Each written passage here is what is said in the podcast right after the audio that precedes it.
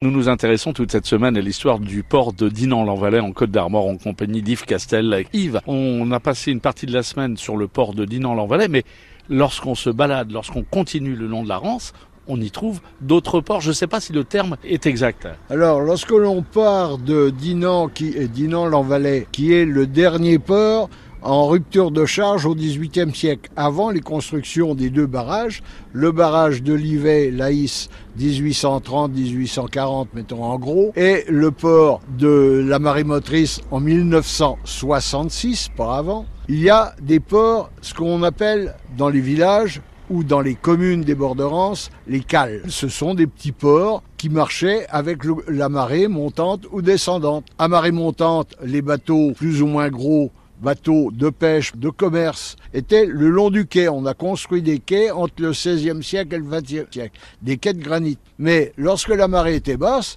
ces bateaux étaient couchés sur flanc sur la grève. Il n'y avait pas trop d'envasement de la Rance. L'envasement, comme tout le monde le sait, la vase, elle vient de l'amont. Elle vient des champs où on a fait disparaître les talus. Et de ce fait, quand il y a un orage, toute la terre du champ descend dans les ruisseaux et descend dans la Rance, tout simplement. Plusieurs cales où là aussi on chargeait, on déchargeait les bateaux. Ah oui, alors la plus proche, en allant en aval, eh bien on va voir la cale de Tadin, qui est l'ancien port de Corseul, l'ancien port gallo-romain, sur la plaine de Tadin, parce que les élargissements du fleuve, on les appelle des plaines les plaines et les cales. Eh bien, les plaines et les cales sont des espaces où, jusqu'à la guerre 39-45, il y a eu énormément de commerce et énormément de pêche. Par exemple, les carlets que vous voyez euh, près de, du port de, comment, de la Vicomté sur Rance, Laïs, Laïs, Laïs, anciennement Pleudien, eh bien, euh, ces petites cabanes avec les carlets, les carlets, eux, à l'époque, étaient montés sur des avants de,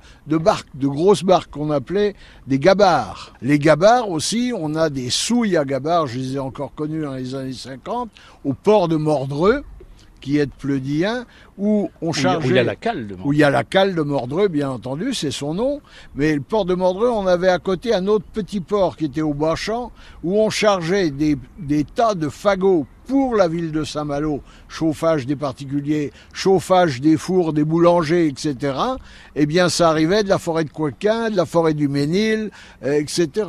Alors, lorsque vous arriviez à Bonport, ici, au port de Dinan-l'Envalais, on, on, on, buvait un coup de cidre Ah ouais, plutôt, alors coup de cidre, coup d'eau... Ah oui, puisque nous sommes dans le pays des pommes. Oui, alors du cidre énormément, on aurait pu en boire déjà euh, dans les cafés de Livet ou, ou autres, puisqu'il y a beaucoup de cidre ici sur le coin. Mais il y avait quand même une particularité pour ceux qui avaient peur d'avoir des échauffements de pieds.